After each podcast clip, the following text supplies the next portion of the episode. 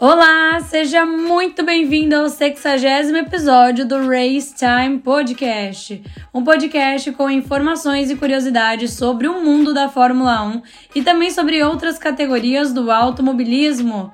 Eu sou Joane Camila e você está ouvindo Race Time. Bom, finalizada mais uma etapa aí do calendário da Fórmula 1, dessa vez o Grande Prêmio da Hungria. E olha que foi um grande prêmio até interessante, né? Um fim de semana interessante lá no Hungaroring. E olha só, vocês gostaram na semana passada quando eu trouxe aquela parte desse pós-corrida e falando realmente quem foram os vencedores e quem foram os perdedores dessa corrida. E olha, trouxe esse modo novamente aqui para a gente conversar aí sobre os pilotos que foram destaque, as equipes que foram destaque e quem deixou a desejar aí nesse fim de semana. Bom, temos que começar aí falando do vencedor dessa corrida, Max Verstappen, que foi, correu lá, venceu confortavelmente, assim, absurdamente, a gente pode dizer, com mais de meio minuto de vantagem para Lando Norris, que foi o segundo colocado, né, o Lando Norris, que é piloto da McLaren. E assim, o Max Verstappen, ele parou lá, fez a troca de pneus dele e tal, e ainda ele foi 1.5 mais rápido do que qualquer outro piloto do grid, meus amigos. Ninguém tá segurando o Max Verstappen. Ninguém segura esse carro da Red Bull. New Way, olha, um gênio, um gênio que criou esse carro. E olha, 12 corridas vencidas pela Red Bull. Meus amigos, 12 corridas é muita coisa. É muita coisa. É mais da metade aí do calendário, né? Que eles já venceram. É muita coisa. Max Verstappen em sua nona vitória, assim, totalmente dominante. A Max Verstappen é um, não tem o que falar mais dele, né? Todo fim de semana a gente começa falando, ai, venceu o Max Verstappen, ai, liderou, dominou. É sempre assim, meus amigos. E olha, não esperem que essa invencibilidade aí de Max Verstappen, de Red Bull, acabe tão rápido nesse modo que a gente está seguindo aí na Fórmula 1. Não se iludam com isso, com essa hipótese. Podemos ter ano que vem uma mudança ou um carro talvez mais competitivo para bater de frente? Podemos, com certeza. Mas nesse modelo que a gente está seguindo nesse ano, com esse nível de carros que a gente está tendo, a invencibilidade da Red Bull de Max Verstappen vai continuar. Mas vamos aguardar aí, né? Porque quem sabe ano que vem teremos aí um 2021 2.0. Agora, uma coisa é certa, a gente não pode deixar em hipótese alguma de colocar a McLaren no topo ali da lista de vencedores desse grande prêmio. É que assim, só da gente parar e pensar que a McLaren foi para o Grande Prêmio da Áustria com apenas 17 pontos na conta. E depois dessas corridas aí, depois de Áustria, depois de Silverstone e agora chegaram aí no Hungaroring, a McLaren mais do que quintuplicou a contagem de pontos deles nas três corridas. Nessas três corridas. É assim, uma reviravolta impressionante, meus amigos. Impressionante, não tenho o que falar. A McLaren realmente ressurgiu aí das cinzas, a Fênix, né? E assim, não se iludam, não, a McLaren não é uma equipe para brigar com a Red Bull. A Red Bull ainda está assim fora do alcance, uma coisa distante, mas a McLaren é aquela coisa assim, aquela pedrinha no sapato da Red Bull. Porque eles começaram a incomodar, a dar um certo trabalho nem que for na largada, na troca aí de pneus, em algum momento eles estão cutucando ali para atrapalhar a vida da Red Bull. Né? E assim, estão fazendo um trabalho muito bem feito. E a gente não pode deixar de dar todo o destaque aí para Lando Norris, que assim, tá se mostrando um baita piloto, né, com esse carro aí com melhorias da McLaren e assim, uma performance impressionante. O carro pode estar bom? Pode, mas piloto conta muito também. Tem gente que fala assim: ah, não, é só o carro.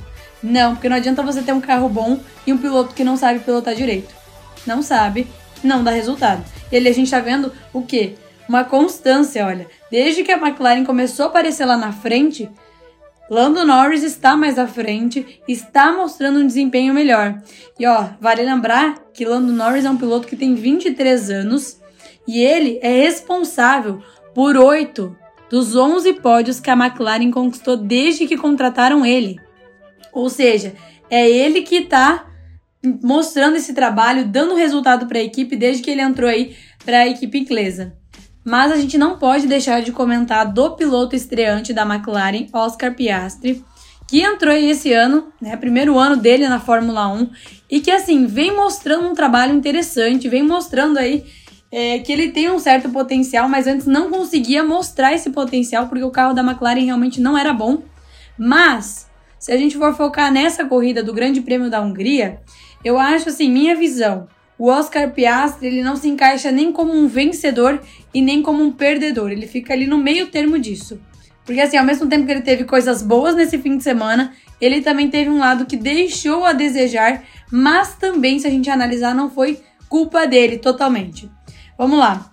O lado positivo do Piastri nesse fim de semana, né, foi justamente esse salto da McLaren aí, que tá permitindo que ele mostre aí o quanto ele sabe, o quanto ele pilota bem e aí, consequentemente, a ambos os pilotos estão partindo aí no grupo da frente do grid, mostrando que a McLaren realmente pode ser uma das candidatas aí para conquistar posições mais à frente. Só que assim, o Piastri, individualmente, a gente falando dele ali, essa corrida não foi a melhor que ele podia ter. Foi uma corrida assim, de certa maneira frustrante. Porque assim, ele teve um começo que parecia ser muito promissor, e aí depois a gente viu que não foi tudo isso. Só que a gente não pode julgar ele como um perdedor disso, porque assim, a culpa não foi dele de certa maneira. Se vocês derem uma pesquisada aí, vocês vão ver que o Zac Brown, que é o chefe da McLaren, comentou aí que a equipe realmente deu prioridade para Lando Norris. Né? Então, ali naquela primeira rodada de parada nos boxes, eles acabaram beneficiando o Norris para proteger ele dos ataques do Hamilton. Então, assim, eles ajudaram o Norris a ganhar uma posição muito importante. E aí, quem deixou essa posição talvez perder aí, ou poderia ter conquistado algo melhor, foi o Piastri, né? Então, assim, ele. Lógico que ele deve estar super feliz com essa posição que ele conquistou, afinal ele terminou na quinta posição, então não foi uma posição assim ruim se a gente comparar com o Norris. Mas assim, ele estava com dificuldade nos pneus. Se vocês conseguiram ali ver durante a transmissão, ou quem tinha as câmeras on-board aí do, da TV da Fórmula 1 mesmo, conseguiu ver o quanto os pneus dele já estavam gastos, né? Ele acabou sendo ultrapassado pelo Pérez, pelo Hamilton, e assim, o Norris, que estava com uma condição de pneu bem melhor, conseguiu segurar. E também teve um outro detalhe que a McLaren revelou aí, que o Piastri ele estava com danos ali no piso do carro dele e aí isso acabou custando aí alguns décimos no tempo de volta dele, né, na perca de alguns décimos. E assim, isso faz total diferença também, ainda mais se você está disputando aí com outros pilotos é, tá sendo atacado por outros pilotos ou algo do tipo. É, mas mesmo assim, ele teve uma performance bacana, então eu acho que ele não foi nem vencedor e nem perdedor, mas a McLaren como um todo foi uma vencedora nesse fim de semana, porque acabaram conquistando aí bons pontos, né? O Norris conseguiu um pódio e tal, mas a gente vê uma outra diferença, que eu acho que vale a pena destacar aqui com vocês. O Norris é um piloto que já está há muito tempo ali na Fórmula 1, que já está há um certo tempo ali na Fórmula 1. E aí o que acontece? Ele já vem pegando essa experiência, ele já vem com uma estratégia aí de como ele vai comandar os pneus, de como ele vai fazer toda a estratégia dele funcionar, o modo de ataque, enfim. O Piastri, ele já não é um piloto que tem essa visão justamente porque ele está no ano inicial dele aí na Fórmula 1. Então isso aí já serve como um aprendizado para o Oscar Piastri, que ele realmente precisa melhorar em alguns aspectos aí, principalmente na questão aí de gerenciamento de pneus, que eu acho assim que talvez ele poderia ter cuidado mais dos pneus dele para não estar tá naquela situação. Mas a gente tem que levar em conta que é o primeiro ano dele na Fórmula 1 e tudo mais. Por mais que ele já tenha feito aí todas essas corridas durante o ano. Mas agora realmente que ele tá vendo é, um potencial à frente aí, né? Brigando com, com os pilotos lá da frente. Então acaba sendo uma coisa assim que a gente tem que levar em consideração também. Agora vamos falar de um piloto aí, meus amigos, que teve assim um momento inicial nesse Grande Prêmio da Hungria como um vencedor. Mas, da maneira que terminou, talvez não tenha sido como a de um vencedor. Lewis Hamilton. Assim, um desempenho mega no sábado, né? Por mais aí que tenha sido pouquíssima diferença entre ele e Max Verstappen na classificação no sábado, ele conseguiu um desempenho muito bom, né, para conseguir a pole position e largar nessa corrida de domingo na primeira posição, a posição mais privilegiada do grid. E assim, ele teve um desempenho bacana também nessa corrida na Hungria. Superou a Aston Martin aí, né? A Ferrari, meus amigos, trouxe um resultado bom, conseguiu bons pontos para a equipe. Mas assim, para o Hamilton, a gente viu que a corrida não estava fácil. Quem viu os rádios ali viu que ele estava realmente reclamando. Tinha momentos que não tinha traseira, a questão dos pneus. Então era assim, múltiplos fatores também. E se a gente parar e pensar que ele largou na primeira posição e finalizou em quarto, já não é uma coisa assim, tipo, tão bacana. A gente viu que na largada do Hamilton ele não conseguiu segurar o Verstappen, obviamente, o que já era meio que esperado, mas ele não conseguiu segurar as McLarens também, porque assim ele foi fechado, né? Ele não teve espaço ali para tentar sair entre as McLarens ou entre o Verstappen e as McLarens então ele teve que se proteger para não tentar ali alguma batida alguma, algum momento para danificar o carro dele ali. Então assim, não conseguiu nem percorrer as McLarens ali no primeiro stint que elas fizeram, porque, porque ele não estava com equilíbrio legal no carro, né? E assim, as McLarens estavam muito à frente, estavam acelerando super, mas a gente viu que ao longo da corrida ele foi assim, se recuperando, né?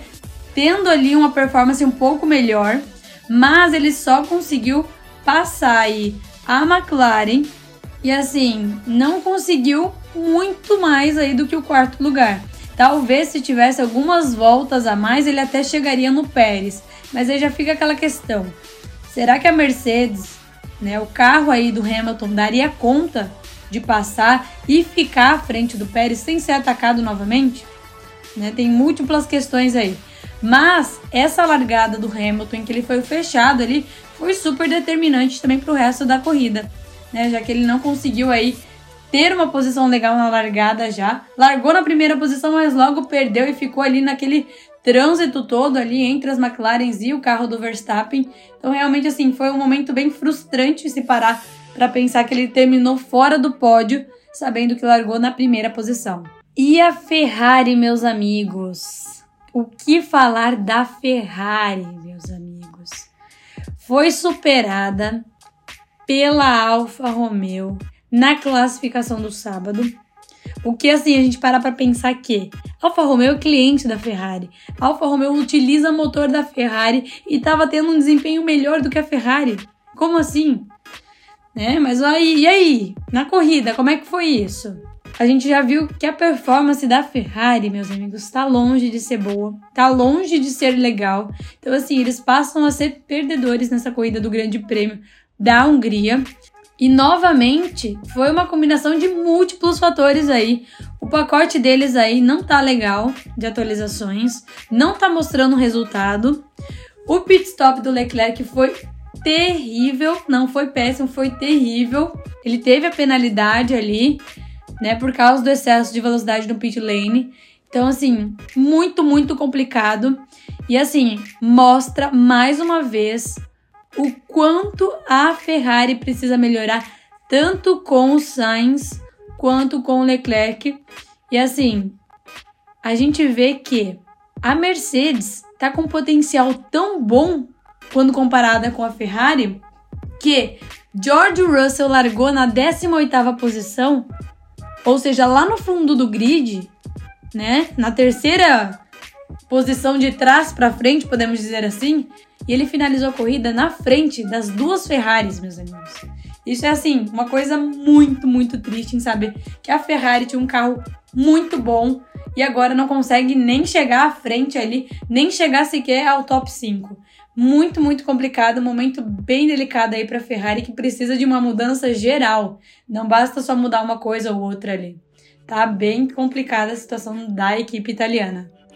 Bom, e outra equipe que eu particularmente aí é, vejo que seja uma perdedora nesse fim de semana aí na Hungria é a Aston Martin, né? Que assim está num momento de declínio muito visível, muito visível. Olha como estava a Aston Martin antes de chegar na Áustria. E olha como está três corridas depois. Sabe assim, é, é como a McLaren. É o contrário da McLaren, exatamente isso. Sabe? McLaren vinha um momento péssimo e de repente deslanchou, tá lá na frente, tá um carro bom. E Aston Martin estava vindo muito bem e agora não consegue ter um ritmo, ter uma posição legal, está bem, bem complicada também. E aí, terminar a corrida do Grande Prêmio da Hungria com três pontos, isso somando os dois carros, três pontos dos dois carros, porque Fernando Alonso finalizou em nono e Lance Stroll finalizou na décima posição, ou seja, uma péssima posição se a gente comparar com Aston Martin aí antes da Áustria. E, e a gente tá vendo o quê? Ó, a Áustria é um tipo de pista, Silverstone é outro tipo de pista, Hungria é outro tipo de pista. E nenhuma a Aston Martin conseguiu ter um ritmo melhor. Ou mostrar algo a mais como estava mostrando antes. E a gente teria que ter visto pelo menos alguma melhoria em alguma dessas pistas. Porque isso aí seria um dos layouts mais favoráveis aí para Aston Martin, como a gente comparar do calendário inteiro. Então assim, eles ainda continuam em terceiro na classificação de construtores. Mas agora eles não são o segundo melhor carro do grid ou o terceiro melhor carro do grid. Agora eles têm apenas o quinto melhor carro. O quinto carro mais rápido do grid, meus amigos. Que fase da Aston Martin? Que fase! Não tiveram ritmo na Hungria. Bom, outra equipe aí que deixou a desejar foi a Alfa Romeo que a gente levou aquele susto quando viu o Guan Yu Zhou largando em quinto. Sim, você ouviu certo, em quinto. Ele largou em quinto nessa corrida aí na Hungria, né? Quinto e sétimo lugar, né? Porque o Zhou largou em quinto e o Bottas em sétimo, ou seja, posições muito bacanas para quem terminou aí em posições nada favoráveis. Porque Bottas não conseguiu nem chegar na zona de pontuação, finalizou em décimo segundo. E o Guan Yu Zhou finalizou em 16º lugar, ou seja, bem abaixo do que ele largou ou do que eles esperavam que seria o resultado aí da Alfa Romeo. Não que a gente deveria ter esperado um ritmo da Alfa Romeo, que o Guan Yu Zhou teria finalizado aí no top 5 ou algo do tipo. Mas, pelo menos um dos carros da Alfa Romeo finalizando ali dentro da zona de pontuação, seja na nona ou na décima posição mas eles realmente não tinham ritmo. Como diz, o carro não tá bom. Aparentemente aí conseguiram um bocado de sorte aí para largar nessas posições aí mais privilegiadas no sábado e à frente da Ferrari, né? Mas isso aí não foi o que prevaleceu na corrida, já que eles não tiveram um resultado interessante. Outra equipe aí que teve um momento super complicado nesse fim de semana aí, principalmente na corrida, foi a Alpine né, que nem Esteban Ocon, nem Pierre Gasly tiveram um momento aí agradável nesse domingo, já que ambos foram eliminados aí, ainda na curva 1, ou seja, nem fizeram a primeira volta, foi ali na primeira curva, tiveram contato, eles tiveram contato ali e ambos tiveram que abandonar a corrida. Mas assim, a gente para para pensar já. Eles não tiveram a corrida porque os dois pilotos da Alpine não estavam na corrida, finalizaram ali na primeira curva, como diz. Mas se eles tivessem continuado, até onde eles iriam chegar? Porque assim, o ritmo deles no sábado não era bom. Nem de um carro e nem de outro. Os, ambos os pilotos foram eliminados no Q2. Então, assim, não tinham ritmo para tentar chegar mais à frente. E assim, eles esperavam se sair melhor aí na Hungria, mas aparentemente eles não estavam com ritmo para tentar algo a mais nessa pista. Fora que o Hungaroring é um circuito muito difícil de ultrapassar. Então, assim, um circuito que é complicado aí para ultrapassar, apesar de a gente ter visto várias ultrapassagens de Russell e tudo mais, é um circuito complicado para se ultrapassar. E assim, complicado o fim de semana. Então quando a gente para pra pensar, ambos os pilotos fora. Então, assim, até o que, que eles poderiam ter entregue, talvez, se tivessem continuado na corrida, já que eles não tinham ritmo. Vamos lá, falar mais um pouquinho de alguns pilotos aqui antes da gente finalizar esse episódio. Como eu comentei, George Russell finalizou numa posição muito bacana, sexta posição ele finalizou. Se comparar aí com a posição que ele largou, que foi a 18ª, então lá no fundão, conseguiu fazer uma corrida aí que recuperou muitas posições, fez várias ultrapassagens e assim, garantiu um sexto lugar bacana, bons pontos aí para Mercedes. Porém, outro piloto aí que eu acho que vale a gente destacar aqui, que teve um potencial legal, foi o Alex Albon da Williams, que teve um desempenho assim interessante, porém não conseguiu chegar na zona de pontuação, ele finalizou na 11ª posição. E assim, uma coisa pra gente observar: olha a diferença entre o álbum e o Sargent. É a mesma diferença que a gente consegue pegar assim para analisar. Ah, ok, que o Logan Sargent é um piloto estreante, tá? No primeiro ano aí dele na Fórmula 1, assim como o Oscar Piastri. Mas um exemplo interessante, olha só. É só a gente pegar o Norris e o Piastri, o Albon e o Sargent, né? Ah, mas a McLaren tá com um carro muito melhor agora. Sim, é verdade, está com um carro bem melhor. Mas o Albon tem mostrado bem mais serviço com um carro não tão bom, porque o carro da Williams não é um carro bom, competitivo. É um carro assim intermediário, podemos dizer assim. Ele acaba conseguindo aí posições bem mais interessantes do que o Logan Sargent. Pode estar no momento aí de ah, ainda estar adaptando algo assim? Pode. Mas é algo a se pensar aí, já que o Logan Sargent teve mais um abandono aí na corrida do Grande Prêmio da Hungria. Então, assim, olha, coisas pra gente analisar. Assim, falar rapidinho aqui de alguns outros pilotos. Russell, então, teve um desempenho muito bom, finalizou na sexta posição. Foi o que ele conseguiu, eu acho, realmente, dada a posição que ele largou, que foi lá na 18ª posição, bem ao fundo do grid. Então ele conseguiu recuperar várias posições e garantiu um sexto lugar aí, alguns bons pontos para Mercedes. Então assim, eu acho que ele fez uma corrida ok, bacana e conseguiu uma posição legal também. A Haas, meus amigos. A Haas, olha, 14 e 17 lugar. Nico Huckenberg em 14 e o Kevin Magnussen em 17 posição. Não eram as melhores posições, a gente viu também que eles não tinham tanto ritmo para competir. E algo assim, que é aquela coisa, né? A gente não vê tanta disputa ali. A gente vê que eles classificam bem melhor, né, no sábado, mas chega na corrida não consegue ter aquela, aquele ritmo para acompanhar é, os carros que têm o mesmo nível que eles ou que esteja aí no mesmo ritmo que eles. Eles têm uma certa dificuldade nesse sentido. Então, uma coisa aí para a gente analisar também. Bom, esse foi o Grande Prêmio da Hungria. Fiz aí um apanhado rapidinho aí de vários pilotos e equipes, o que, que foi a performance deles, como é que foi o resultado, foi positivo ou não foi. Então, assim, fiz aí um apanhado rapidão para vocês. Quero saber a opinião de vocês, o que, que vocês acharam dessa corrida aí. E assim, quero fazer um agradecimento especial porque chegamos ao 60 episódio do Race Time. São 60 episódios e assim, tem uma galera já que acompanha aí, tá sempre acompanhando os episódios e eu fico muito, muito feliz. E quero agradecer de coração a cada um que acompanha aí, que tá toda semana no pós-corrida, em algum outro episódio também. Então, muito, muito obrigada. E ó, espero seu feedback lá no meu Instagram ou no Instagram do arroba Racetime Podcast. E claro, te espero no próximo episódio também. Até lá!